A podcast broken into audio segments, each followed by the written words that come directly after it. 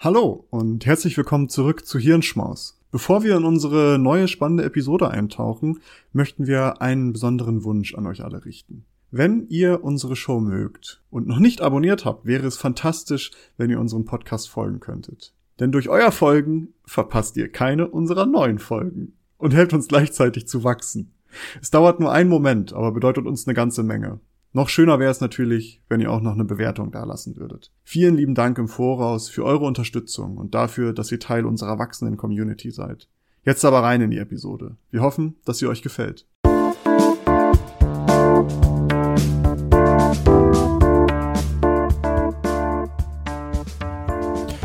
Hallo und herzlich willkommen zu einer neuen Lunchbreak-Episode. Auch in dieser Folge hat, wollen wir uns einem kleinen Thema widmen. Maurice, was hast du uns mitgebracht? Ja, ich habe tatsächlich was, äh, ich glaube, so, über sowas haben wir noch nie geredet, über Geschichte oder über ähm, ja, Geschichtswissenschaften. Und zwar möchte ich über das alte Ägypten sprechen und ganz explizit über die Katzen im alten Ägypten. Ich glaube, das ist ja relativ bekannt, dass die so einen Katzenwahnsinn hatten, was wir ja heutzutage auch haben. Äh, wenn man sich in der Internetlandschaft bewegt und sich die ganzen Clips anguckt, die über Katzen äh, kursieren. Aber die Ägypter haben das ja damals nochmal auf so ein anderes Level gebracht, weil dies, ähm, die haben das ja so, Katzen waren ja sowas Göttliches, also die ähm, wurden da so mit so göttlichen Eigenschaften versehen und auch sehr viele Gottheiten hatten ähm, so Katzenfeatures, also zum Beispiel da gab's Maftet, Mafdet, das war so eine große Jaguarkatze oder Bastet, das war eine Frau mit Katzenkopf. Oder Sekhmet, das war eine Frau mit Löwenkopf. Und auch der Sonnengott Ra, der eigentlich so einen Falkenkopf hatte, wurde doch häufiger auch mal mit einer Katze in Verbindung gebracht. Ähm, insgesamt war halt durch diese Special-Rolle, die Katzen hatten, wurden die auch so als das Abwehr gegen das Böse gesehen, in vielen Fällen, weil die haben zum Beispiel auch Schlangen erledigt oder äh, irgendwelche Käfer oder Schädlinge, die haben da halt ähm, auch so als Abwehrfunktion äh, eine Rolle erfüllt. Und darum ist es auch relativ klar, dass es sehr viele Artefakte gibt, die ähm, so auf Katzen hinweisen. Ich meine, eines der besten Beispiele ist natürlich die Sphinx. Ist ja eine große Katzen, ein großer Katzenkörper. Äh, die Sphinx ist 73 Meter lang, habe ich jetzt nochmal gelesen. Irgendwie war das nochmal krass, das zu hören, weil irgendwie so groß habe ich die nicht im Kopf. Ich war noch nie da, aber 73 Meter erscheint mir dann doch irgendwie sehr krass, oder? Ja, 73 also, Meter ist schon lang. Ne? Wie viel ist ein Fußballfeld? 90, ne? Also fast so lang wie ein ja, Fußballfeld. Das ist schon, ist schon heftig. Ähm, und man weiß ja bis heute noch nicht so genau, was das, was das sein soll, also diese Sphinx. Da gibt es einige Überlegungen zu, aber man hat sich das noch nicht so wirklich erklären können, was es jetzt genau ist. Ja, am Ende von Aliens gebaut, wie wir wissen. Also das war ja, ja damals klar. gar nicht möglich. Genau. Er ist ja auch aus einem Stein geschnitzt, ne? Das ist ja nicht Echt? mal irgendwie zusammengesetzt, das ist aus einem großen äh, irgendwie Klotz da zusammen. Aber überleg mal, was das für eine Verschwendung theoretisch war. Du hast einen riesigen Berg und klopfst da so ein Ding raus, alles andere drumherum musst du wegklöppeln und vor allen Dingen musst du das scheiß Ding ja auch transportieren. Nachhaltigkeit. Ja. Steine ähm, wachsen auch nicht nach. Nee. Aber äh, ja, Katzen waren halber auch natürlich beliebte Haustiere. Ähm, es finden sich etliche Abbildungen auch von Pharaonen, wo die Katzen so unterm Tisch liegen und am Schnurren sind und am Schlafen sind. Ähm, und man geht auch davon aus, dass diese Domestizierung von Katzen wahrscheinlich schon seit mindestens äh, 3800 vor Christus stattgefunden hat. Wahrscheinlich sogar noch früher äh, im alten Ägypten. Und die hatten so eine sehr, sehr spezielle Stellung auch im familiären Bereich. Wenn zum Beispiel so eine Hauskatze starb, haben sich die Menschen ihre Augenbrauen rasiert, um zu trauern. Äh, das ist ja interessant, weil dann, wenn du rausgehst, laufen da überall so Augenbrauenlose durch die Gegend. Aber das hat man damals gemacht und es gab sogar auch ganze Friedhöfe, wo nur Katzen beerdigt wurden, also einbalsamiert und mumifiziert. Und ähm, ja, die haben sie ganze Friedhöfen für angelegt. Und man hat sogar Menschen nach Katzen benannt. Also es gab so Namen wie Miut, Miet, Tamit oder Pamit, was so sehr viel mit Katzen, mal eine weibliche Katze, mal ein Kater. Äh, und das waren auch tatsächlich Namen, die man den Kindern gegeben hat. Also es ist schon sehr enger Bond, sage ich mal. Ähm, insgesamt war es eigentlich so, was die so, was die so an diesen Katzen geschätzt haben, dass sie so eine Dualität an Eigenschaften und Charakterzügen verkörpert haben. Also man hatte auf der einen Seite dieses zahm beschützende und gleichzeitig aber auch aggressive, gewalttätig und wilde und darum wurden die als so spezielle Kreaturen angesehen, die so diese Dualität von göttlich und Menschlichkeit hatten.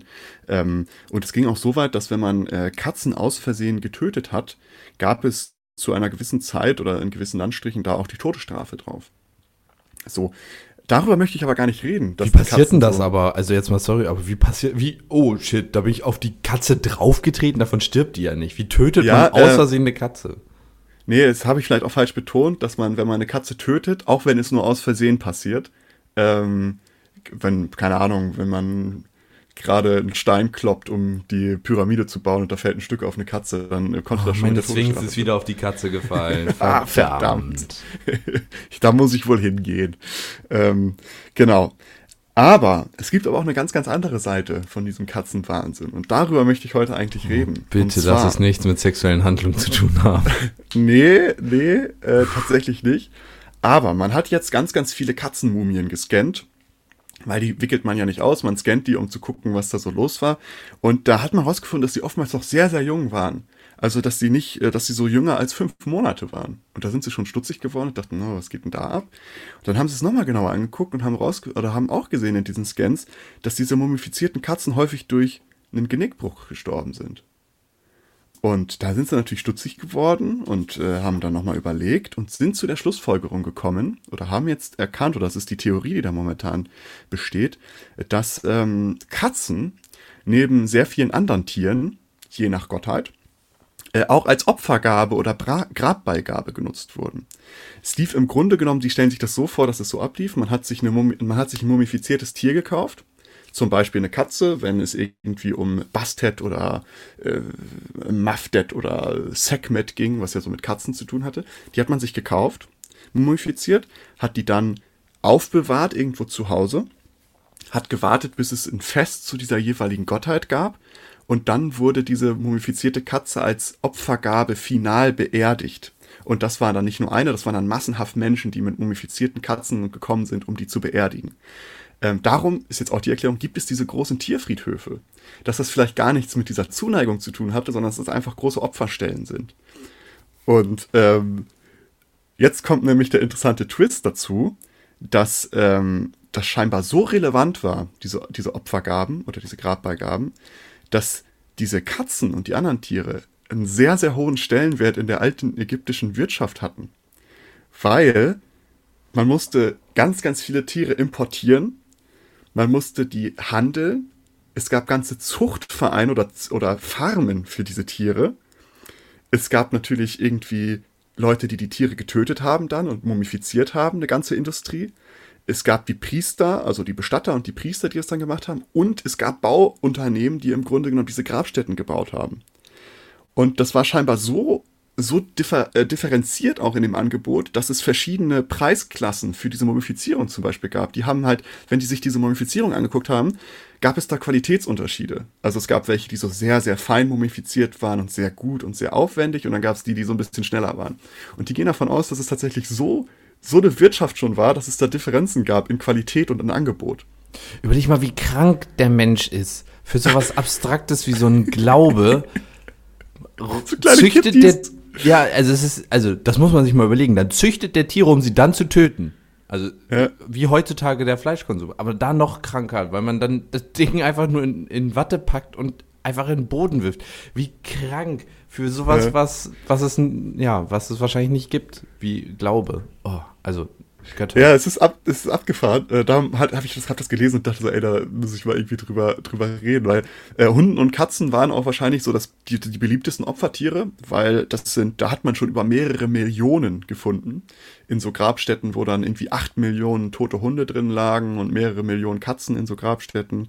Ähm, und man geht davon aus, dass diese Auswirkung, die diese Opferindustrie hatte, dass die sehr enorm gewesen sein muss, weil man eben so viele verschiedene Industriezweige hat, die da zusammengekommen sind, ähm, dass man davon ausgeht, dass die einen sehr großen Beitrag zu der Gesamtgewirtschaft beigetragen haben, diese Opfergaben. Man kann natürlich noch gar keine Zahlen zugeben, weil logisch, ne, wie soll man es machen? Ähm, aber da geht man momentan so von aus. Und das fand ich einfach interessant, weil man hört ja immer diese eine Seite, dass so Katzen waren so die geliebten Tiere im alten Ägypten. Aber ähm, letztendlich ist es ja so, dass Katzen natürlich auch die beliebten Haustiere waren und auch so als göttlich verehrt wurden, als göttliche Abbilder. Aber gleichzeitig waren die halt auch Massenware und so Verkaufsschlager in so einer riesigen Tiertötungs- und Opferungsindustrie. Aber das ist ja ganz häufig so gewesen, dieses, ähm, ich nenne es mal zweischneidige Schwert, dass du äh, sowohl die, ja, Heiligkeit der Tiere hast, als auch eben, ja, diese, ja, wir schlachten dich jetzt. Oh. Ja, es ist, äh, ist absurd. Es ist auch so, dass die tatsächlich bei diesen Opfer, ähm, bei diesen Opfertieren gab es halt auch so Abstufungen. Äh, je nachdem, was man gerade wollte, waren die auch billiger oder, oder teurer. Es gab so, ein bestimmte, so einen bestimmten Stier.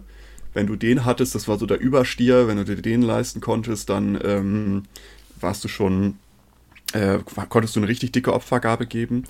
Und, äh, und deswegen gab es dann halt so kleine Tiere auch. Es konntest auch äh, Affen, Krokodile. Es wurden sogar mumifizierte Krokodile gefunden, die, äh, weiß ich nicht, fünf, vier Meter lange Krokodile, die irgendwo mumifiziert ein, einlagen. Ähm, du konntest so Falken und äh, Reiher und sowas halt opfern. Also es, es, war eine, es war nicht nur Katzen und Hunde, es waren halt unglaublich viele Tiere. Und die Tiere, die es nicht im Ägypten gab, die man da nicht züchten konnte, die haben die halt importiert.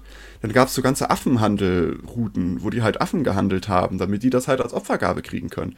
Ähm, es gab dann halt die Zuchtvereine für Krokodile, es gab die Zuchtvereine für, für Katzen, für Hunde, für alles. Also es war mit ganz, ganz vielen Angestellten, wo es dann halt darum geht, okay, es gab die Pfleger, es gab die, die Breeder im Grunde genommen, die Züchter, es gab die, äh, die Töter dann, die Mumifizierer. Also es, ist, es gab einzelne Jobs da halt. Aber du musst mal überlegen, was das auch wieder für ein Zeichen, also das ist ja auch wieder ein Zeichen für eine sehr fortschrittliche, Anführungsstrichen, fortschrittliche ähm, ja, Zivilisation ist, denn es war in Ordnung, dass du hunderte, tausende Menschen nicht für die Lebensmittelproduktion, nicht für die lebensnotwendigen Dinge abstellst, sondern den sagst, hier, bitte züchte ein Tier, damit du es nachher umbringen kannst, damit jemand anderes dann das ja, in Watte einpackt, damit irgendwer anderes sich das für viel Geld kauft und dann in den Boden wirft. So, das muss man ja. überlegen, was das auch für die Gesellschaft bedeutet, weil theoretisch sind diese Jobs ja alle komplett useless. Sie bringen ja nichts, so ja. gesehen.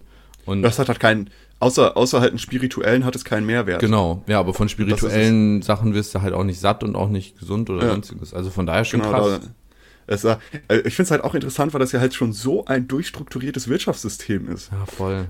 Und dass das halt schon, schon auch so weiß mit verschiedenen Jobs. Es gab äh, verschiedene Preiskategorien oder Qualitätsklassen. Je nachdem, wie dein Geldbeutel situiert war, konntest du dir halt entweder die gut gewickelte, die gut gewickelte Katze oder die schlecht gewickelte Katze oder gar den äh, besonders begehrten Bullen da dir, ja. äh, dir sichern. Und, Und das ist da schon Kapitalismus. Genau, dass es damals schon so eine Wirtschaftsordnung gab, die sich halt irgendwie auch an, okay, was kannst du dir leisten? Wir haben Qualitätsunterschiede, Angebot und Nachfrage, so, weißt du, damals hat es schon so funktioniert und dann auch in einem riesen Handelskonstrukt irgendwie. Ja. Auch halb globalisiert, sage ich mal, also über, über den Kontinent hinweg, dass man sich irgendwo die Affen dann rangeholt hat oder andere Tiere, die man selber nicht hatte. Ähm, fand ich sehr, sehr interessant. Und ich habe das gelesen und dachte so, krass, Alter. Also irgendwie habe ich da noch nie so den Twist bei diesem Katzenwahnsinn gehört. Und dann dachte ich, hey, komm, wir machen mal einen kurzen Lunchbreak, kurz und knackig. Und äh, erzählen wir einfach mal. Vielleicht wissen das ja noch mehr Leute nicht. Und äh, vielleicht ist das ganz interessant, da mal drüber nachzudenken. Und darum habe ich das mal heute mitgenommen und vorgestellt. Ich hoffe, es hat irgendwie ein bisschen, war ein bisschen interessant. Und ähm, ja, in diesem Sinne würde ich das auch schließen tatsächlich ja. das Thema. Und äh, würde sagen, äh, seid lieb zu euren Katzen. ja, in dem ja. Sinne. Liebe Grüße. Tschüss. Ciao, ciao. Danke, dass ihr diese Episode komplett gehört habt. Solltet ihr uns hier noch nicht folgen, würden wir uns sehr freuen, wenn ihr unseren Podcast abonniert und bewertet. Wir stecken viel Arbeit in dieses Projekt und freuen uns über jedes Feedback. Folgt uns gerne auch auf Instagram und oder Twitter, wenn ihr absolut nichts mehr verpassen wollt. Links dazu findet ihr in der Episodenbeschreibung. Danke für den Support. Hoffentlich bis zum nächsten Mal.